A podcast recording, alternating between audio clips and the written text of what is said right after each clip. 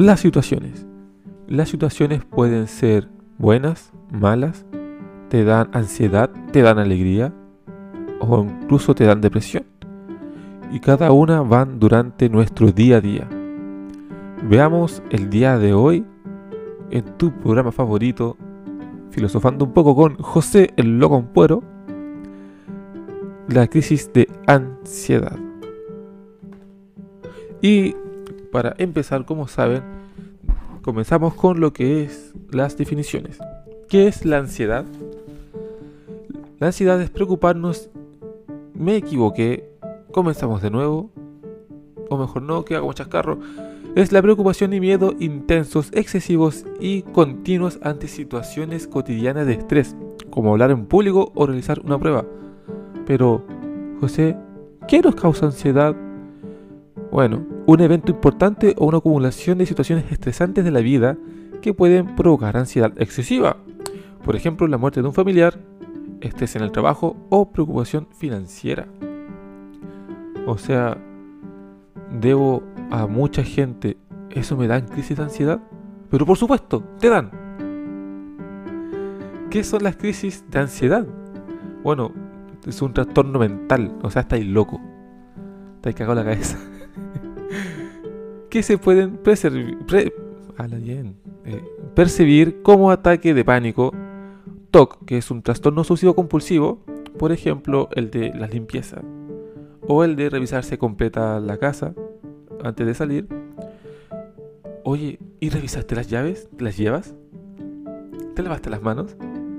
¿O te corrieron del lugar el vaso que va en el lugar que tú pusiste y te lo corrieron? Tienes que volver a ponerlo ahí o el estrés postraumático debido a, obviamente, un trauma muy grande que tuviste. Y los síntomas son la inquietud, la imposibilidad de dejar a un lado una preocupación. Por ejemplo, te preocupa que tu perro no comió y le puedes dar cinco veces comida al perro en 10 minutos, pero tu obsesión es darle más comida aún, porque es tu crisis hablando de crisis, eh, todos hemos tenido alguna crisis en, nuestra, nuestra vida, en nuestro, nuestro día en realidad. Todos nos dan crisis durante todo el día. No tengo crisis, tengo ansiedad. Ah, no, así no es la canción. A algunos nos da hambre. Hambre, hambre, hambre. Alguna gente toma estas crisis y les da sueño. Y prefieren estar todo el día durmiendo. O de salir corriendo. Incluso hay algunos que se masturban. Están todo el día masturbándose. No voy a decir quién soy. No, mentira, no soy yo. Pero eh, conozco algunos casos. Igual es, es, difícil eh, tener a una persona a tu lado, ya sea un familiar, tu pareja, incluso un amigo, que sufra de, de crisis de ansiedad porque al final intentas calmarlo, lo único que, sacas es que te da ansiedad porque no sabes cómo rotarlo y, te da la ansiedad a ti. Oye, ¿cómo calmo esta, calmo a esta persona?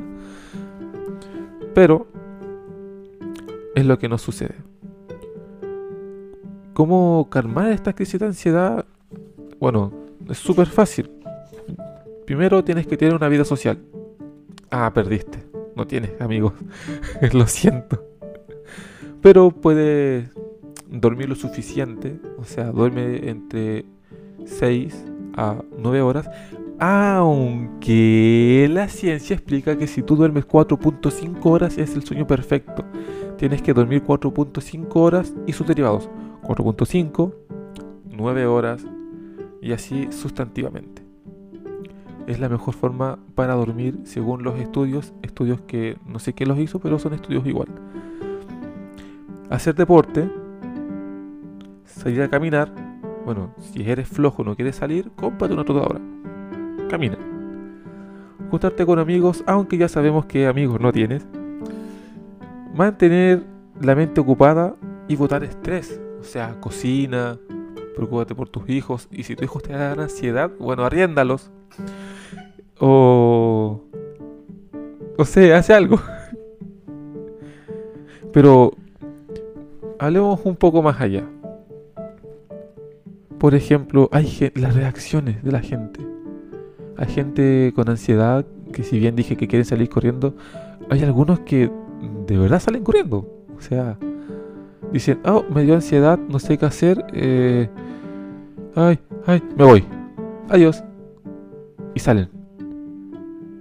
Pero esa gente que sale así nomás, después anda toda arrepentida, es que, ay, se me quedó la llave en la casa, me dio ansiedad de nuevo, me voy.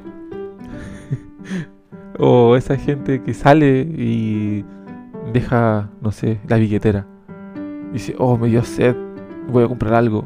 Oh, no puedo, me tengo que devolver. Hay gente que es agresiva, que cualquier síntoma de estrés excesivo eh, golpea las paredes, golpea a los, a los, mascotas, tira las puertas. ¿Qué culpa tienen las puertas, amigo? Bueno, tú, niña, ¿qué culpa tienen las puertas de que te enojas con tu mamá, que no te dejó ir a la fiesta? ¿Qué culpa tienes esa ventana o esa almohada que tanto le gritas? En todo caso, eh, gritarles a la almohada igual es algo bueno. Yo le pegaba a la almohada. Yo me creía Mohamed Ali y les pegaba la almohada. Es más, la almohada me pegaba a mí. Nunca más duermo con un bloque. Bueno, y las situaciones. Por ejemplo, hemos hablado mucho del estrés, las situaciones de ansiedad. Pero hablemos de algo más bonito. Por ejemplo, la nostalgia. Pero, ¿qué es la nostalgia? Son momentos o breaks donde recordamos situaciones que nos han hecho feliz. Y por esto es que somos nostálgicos. Esto ocurre cuando estamos pasando por un momento de mucha negatividad. O sea, me está yendo mal en el trabajo, me está yendo mal en los estudios. Y en ese momento de mucho estrés recuerdas, oh, yo viví esto. Por ejemplo, yo con la tecnología de hoy en día. A pesar de que tengo 25 años, me cuesta usar el computador y el teléfono. Y digo, pero ¿cómo chucha paso esta información? ¿Cómo lo hago? Y ahí recuerdo el infrarrojo. Éramos tan felices con el infrarrojo que me pongo a pensar, ¿qué pasaría si hoy en día sí que funciona el infrarrojo? La verdad es que no, no, no, me cabe certeza de, de, cómo podríamos usar el infrarrojo hoy en día. O por ejemplo, con los nuevos dibujos animados. Bueno, como les dije, tengo una hija de 6 años en la cual yo veo tele, pero además tengo una pareja, sí, estaba pensando casarme, no sé si ella querrá.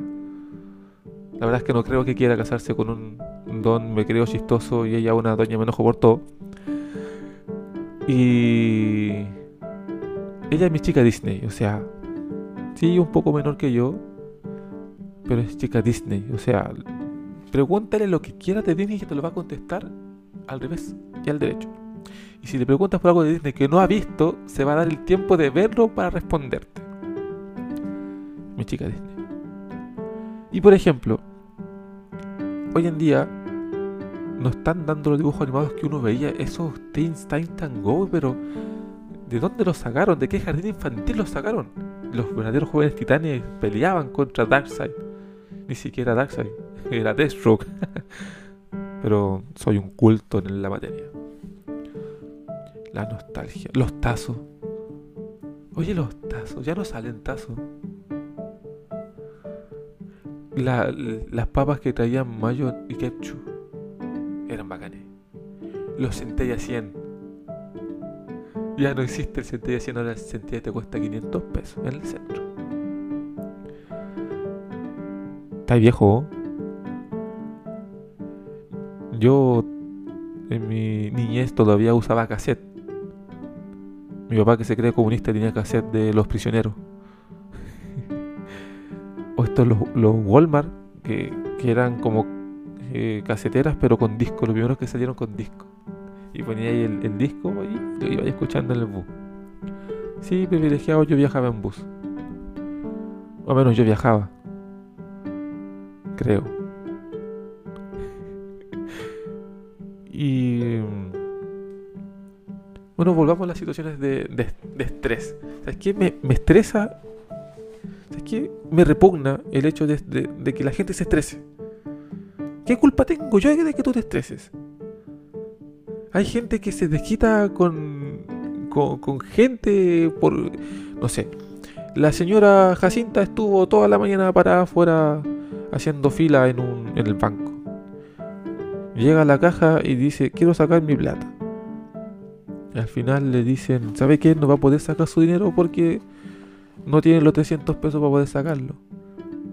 ¿Cómo te lo has costado? 300 pesos por todo. Hay gente que le cobran 900 pesos por transacción. O al menos eso me cobraban a mí, por eso me cambié. Bueno. Te detesto, Banco Estado, me estresas. Entonces la señora Jacinta no pudo sacar su plata y se desquita con el primer loco que tiene al lado. dice, ay, esta gente no me puede atender. Señora, ¿qué culpa tengo yo? No, pues que vaya a reclamar a, otro lado, a mí no. O esa gente que, por ejemplo, en, las casas hoy en día, tanto en la, las ganas de, querer usar el teléfono 24/7, eso se le llama nomofobia, que es el miedo a no usar el teléfono, a no tenerlo cerca. Es como si te sacaran un brazo y, lo necesitas al lado. Y están viendo películas mientras uno toma tecito, almuerza, está viendo serie. Oye, es un momento familiar. Ah, sí, pues no quiero a mi familia. Bueno, ese es problema tuyo. Por eso tienes vida social, no socializas con tu familia. Me estresas. Eh, bueno, así hay un montón de cosas más que, que causan estrés. Por ejemplo, la gente que va a las notarías. O el que se sube a cantar a la micro y no sabe cantar. Oiga, deme una palabra. No, no quiero. Ya, me sirve. No quiero ir a la escuela. No me quiero bañar. El estrés. Y eso, amigos, fue un lindo y corto capítulo, puesto que yo siempre grabo cerca de las 12 de la noche hasta las 3 de la mañana, inventando que hablar, y al final me doy vueltas en un tema y me olvido de lo que estoy hablando y, todo, y vuelvo a hablar lo mismo. Así que, o sea, es que eso igual es estresante, la gente que se da vuelta en un mismo tema. Oye, ¿no puedes terminar tu idea, por favor? O esa gente que cree que, te está mirando, haciendo como que te escuche mientras está volando en otro lado. No voy a decir quién soy. ¿Qué, será de esa gente? Bueno, yo soy, yo, soy muy disperso, muy, muy disperso, ya se los he dicho, creo. Si no se lo he dicho, soy muy disperso. Y cada vez que me tienen que dar alguna instrucción larga, o me están conversando alguna historia, o algún suceso del día, créanme que le voy a escuchar la mitad y la otra mitad estoy en mi mundo haciendo el podcast, preguntándome tonteras. Por ejemplo, ¿qué, hizo la primera persona que estaba oliendo las flores? ¿O quién sacó la primera leche de vaca? ¿Qué estaba haciendo con la vaca? Son preguntas que me hago y al final Nunca busco la respuesta. Las palomas mensajeras. Hoy día me pidieron hacer una... Dios mío, están penando, estoy sola acá.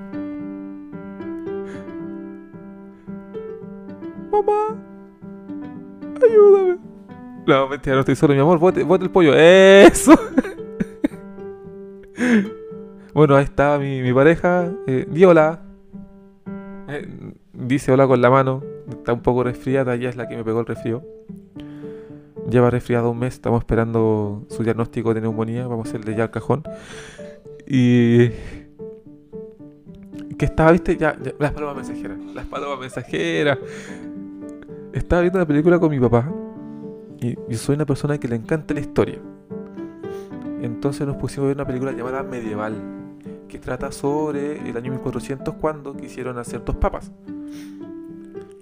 claro, iban a haber dos papas. En realidad, han llegado a haber tres papas en un solo papado. Pero ese es otro tema. Hablando de papados, sabes que estoy increíblemente gordo. Me agacho y me salen como cuatro papas. Bueno, ese es otro tema. ¿En qué estaban las palomas mensajeras? Entonces estaba viendo las palomas mensajeras ahí en la película y me pregunto, ¿de dónde salen las palomas mensajeras? Y resulta que son una raza de palomas. Una raza que, que fue criada para ser mensajera. Las crían en un lugar habitual, entonces las llevan con uno de, de viaje. O sea, oye Paloma, vamos a la guerra, vamos. Y les mandan los mensajes a través de, unos, de unas botellitas que le meten en las patas y se van. Así se hicieron las palomas mensajeras. Se dice que la primera paloma mensajera salió en la Biblia cuando anunciaron la, el gran diluvio.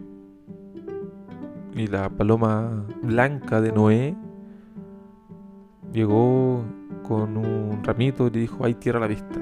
Sí, la paloma lo dijo, oye loco, oye loco Noé, hay, hay tierra adelante. Oye, hablando de Noé, ¿sabías, ¿sabías tú que en todas las culturas se habló de un gran diluvio?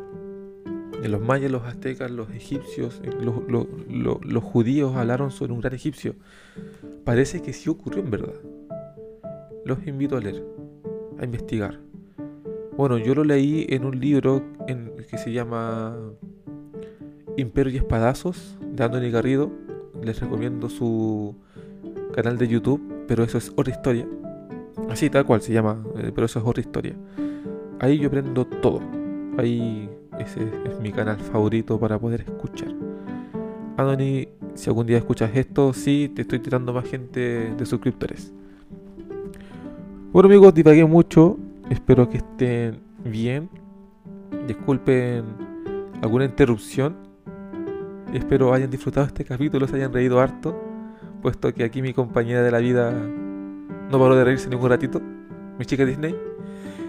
Y nos vemos la próxima semana. Bueno, la vez pasada mentí. Les dije que iba a ser un próximo sábado. Resulta que han pasado dos sábados más.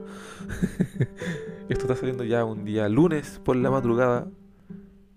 Jóvenes, un gusto. Se despide su mejor amigo y su programa Filosofando. Filosofando, a la bien, weón. Filosofando un poco. Se va. Por último, amigos, no se olviden de darle a seguir aquí en Spotify y a la campana para que te llegue la notificación de que hay un nuevo capítulo. Eso y ahora sí, se van. Adiós, sayonara, bye bye, hasta luego, arrivederci.